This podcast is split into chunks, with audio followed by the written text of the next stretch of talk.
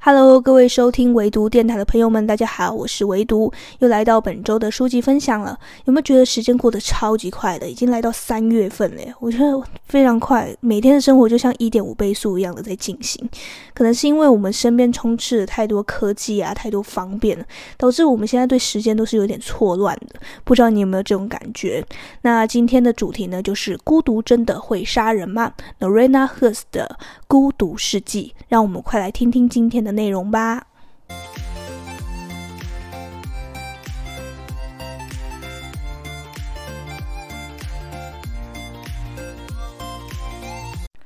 我前面呢会跟大家讲说，感觉时间过得很快，是因为大家有没有觉得，就是跨完年之后啊，来到一月份，然后会有一种很想冲刺，但是又觉得诶还没过农历年，所以就呈现一个要冲不冲的那种矛盾状态。我自己就是这样，就是觉得说，诶来到新的年了，是不是要有一个新的？呃，发展，然后新的一个进步，但是又想说，哎呀，农历没农历年都还没过，所以就是先缓着，然后等到过完年再说吧。什么事情都是说等到过完年再说吧，然后给自己一个懒惰的借口。然后之后呢，随着时间过去，哎，真的不知不觉就过完年了。过完年之后，你就会想着，哎，是不是真的要认真来冲刺？哎，没有，你会想到说，哎呀，还有二二八年假嘛，二二八年假我再来好好整顿一下自己的心情，然后再认真的上路。哎。就这样不知不觉，二二八的假期就过去了，然后来到了三月份。我自己的感觉就是这样，就是时间是这样一点一点流逝的。然后你每次都想要打起精神的，呃，认真的开始，但是又觉得，哎，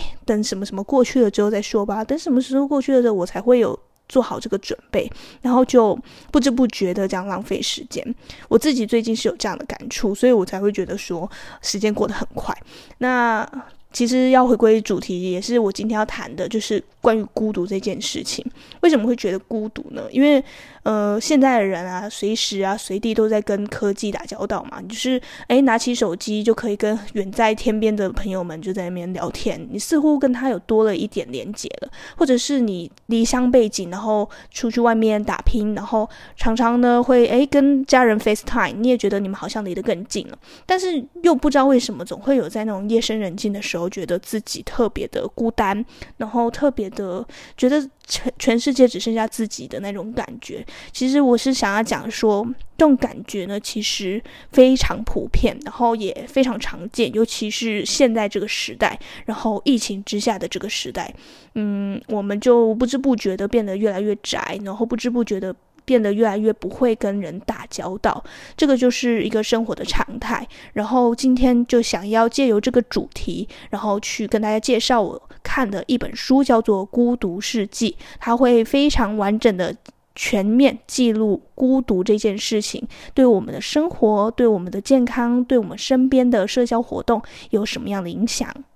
首先呢，要跟大家简单介绍一下这个书籍哈，它是在二零二一年三月出版的，所以它不算是一本新书了，它是在去年的书。然后它是首部全方面来解析孤独的书籍，这个作者很特别，他是一个策略顾问，他非常厉害哦。他是会去跟国家或者是任何企业去建言，说，诶，你这个企业出现什么样的问题，或者是现在国家呢有什么样的趋势，所以你应该呢针对这样的趋势，这样针对这样的问题呢去做你的策略，去做你的未来的规划。他是一个这么样会洞悉未来、洞悉问题的。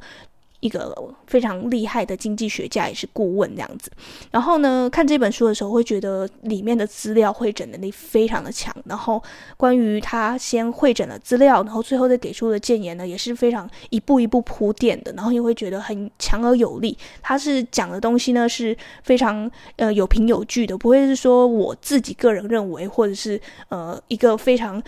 没有没凭没据的这样讲他自己的观察，他是会一点一点的去铺陈他自己所观察到的数据也好、证据也好、报告也好、研究也好，他就是告诉你说，真的有这样的现象，所以我认为是怎样怎样的，是非常有他的呃背后一个支撑的力量在后面的，所以不会他讲的东西不会让你觉得很虚，所以他才会被世界论坛选为未来领袖，所以我觉得它里面的论述方式呢，也是值得大家学习的。好，这就是对这本书的基本介绍。那接下来呢，我们就来介绍它整本书呢的内容有哪些。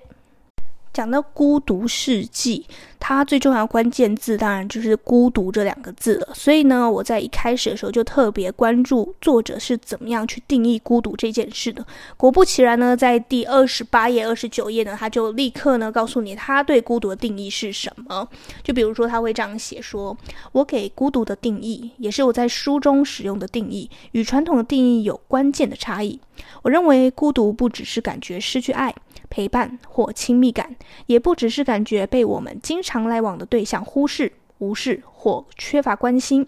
孤独还会来自感觉不到同胞、雇主、社群、政府对我们的支持与关心。孤独除了来自于应有亲密感的对象缺乏连结外，也来自于自己缺乏连结。这一段非常的重要，就是我们常会觉得孤独嘛，孤独是因为呃，我希望。陪伴感的对象呢，没有给予我这样的呃关心或者是这样的连接。可是殊不知呢，其实我们会感到孤独呢，很多是因为你自己跟自己没办法去做一个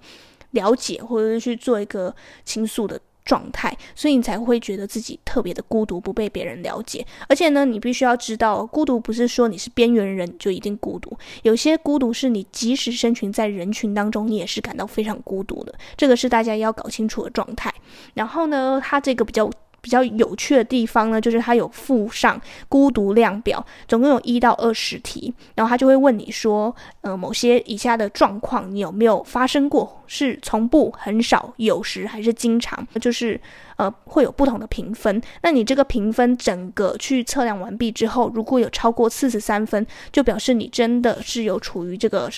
呃孤独感的状态的，所以蛮有趣的。我觉得这个孤独量表也是。随便跟大家提几个它里面的问题哈，就比如说第一题是你是否常觉得和周围的人很合得来？四分是从不，三分是很少，两分是有时，一分是经常，然后你就要自己去做评分。然后第二题是你是否常觉得缺乏陪伴？这也是要做评分的。但是很有趣的地方就是说，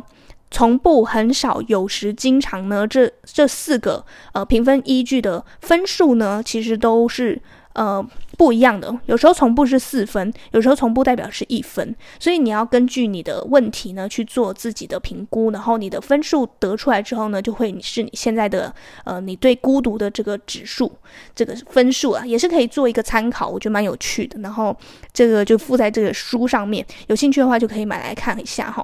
好，这个是关于孤独的定义跟孤独量表的部分。接下来我来讲一下第二部分，我觉得比较印象深刻的地方。再过来比较印象深刻的部分呢，就是我在主题也有提到的，就是孤独会杀人这件事，也是在这本书里面的第二章的主题。孤独会杀人，那为什么会讲这么惊悚、那么恐怖呢？因为呢，他是在跟你讲说，孤独感啊这种东西呢，它是会严重影响到你的身心灵状态的。心灵不用讲，心灵一定是非常的呃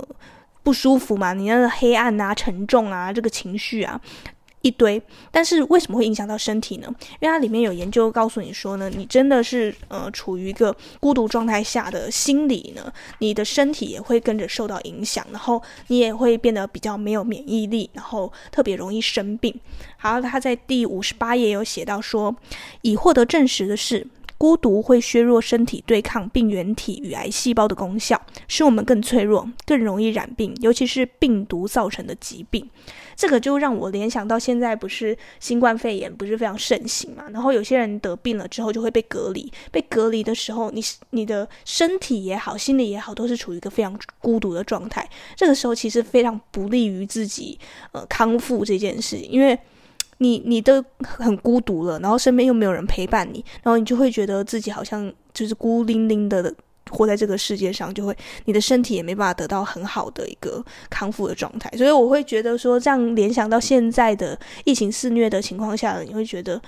真的是心有戚戚焉啊！原来是这个鸡生蛋，蛋生鸡的问题，会一直一直反复的循环，所以还是大家要保持身体健康，就是非常重要，然后尽量呢要让自己呃脱离这个。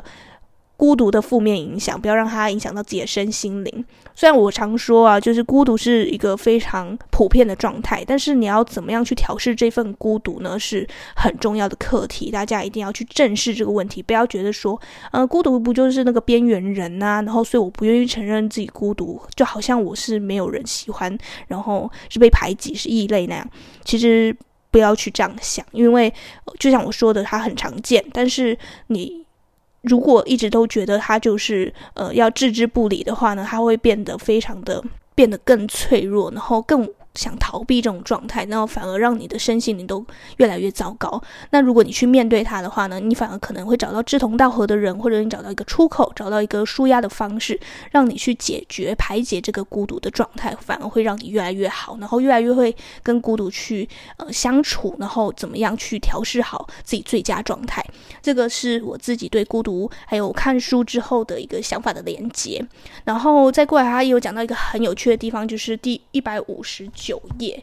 他是讲说科技使我们变得更孤独这件事情。因为，呃，就像我刚刚前面讲的，就是我们大家都会用手机、用社交软体，然后去跟呃远在天边的朋友、呃亲友们做连接。你觉得这样子是让你们更 close 了？但是事实上你，你你自己心里知道，这份 close 是跟真正实体上面对面接触到的呢，是呃差很多的。然后，呃，网络上。那个平台上，你想要表现的那个我，跟真实的你，可能就是不一样的状态，就会呈现一个很分裂的自我。你会认不清楚你自己到底是哪一面。你会想要用什么修图软体啊，或者是想要在平台上去发布自己美好的生活样态。可是事实上，你自己心里很清楚，你生活到底是长什么样子。嗯、这个时候呢，你就会觉得。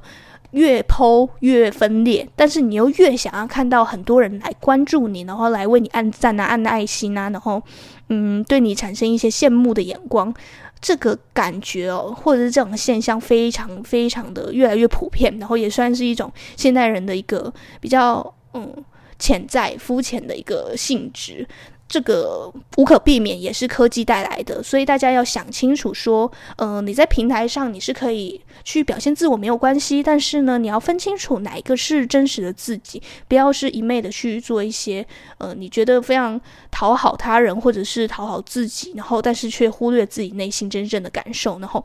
搞得自己身心灵都很疲惫，因为你你自己很空洞嘛，就是越越空洞就越想要得到别人的赞赏，得到别人赞赏之后，你就越想要取得越来越多，然后最后呢，你自己这种永无止境的欲望呢，会渐渐的吞噬自己，反而使自己越来越孤独，越来越无法去认同自己，这个是需要正视的问题哈。好，讲到这里好像有点沉重啊，但是，嗯、我主要是想要跟大家讲一下这本书，它最主要给我带来两个非常大的启发。第一个就是对孤独产生的方式与影响有一个更深的认识，就像我刚刚讲到的一样，我会非常的去更注重到自己内心孤独的状态跟别人内心的孤独的状态，然后给予一些建议跟。帮助。第二个就是比较特别的是跳脱这个书本的内容，是我觉得这个呃作者呢，他是身为一个策略顾问，所以他解析问题的方式跟解决问题的方法呢，都是跟常人不一样的。他会就像我前面讲到，他会据理力争，他会呃告诉你他是他的呃参考。资料跟他的研究资料是哪些，然后才会提出他这些分析的方式跟他的建议，他不会是说凭空而出的，所以让我看得觉得非常的扎实，然后也很信任他的判断跟分析能力。这个是我觉得我在看这本书之后呢，给我的两大最大的帮助。然后呢，这就是以上就是我对这个书的一个呃简单的介绍跟阅读的分享。呃，如果你有看到这本书，或者是你对这本书有更多的疑问的话呢，欢迎留言给我，然后我会一个一个去慢慢回答的。那简单来跟大家预告一下啦，也是不免俗的要预告一下，要留住我的听众嘛。喜欢的话，当然要呃多多分享出去啦。那下期的介绍吉米的绘本的梦想与实际这本书，这本书我真的太喜欢了，真大爱，就是无论是我在任何人生的困境的时候呢，这个这本书呢都是呃给我很多的帮助的，所以下一期呢，我就是要好好介绍这本书。那最后，最后呢，也是要希望大家多多的给我们这个频道呢多一点的支持与鼓励。那下周一同一时间晚上七点呢，也会准时的陪伴大家在呃每一周呢做一个书籍的分享。那以上就是今天的唯读电台，希望你会喜欢。祝福你在漫长的时间和我一样做个聪明人。我们下周再见吧，拜拜。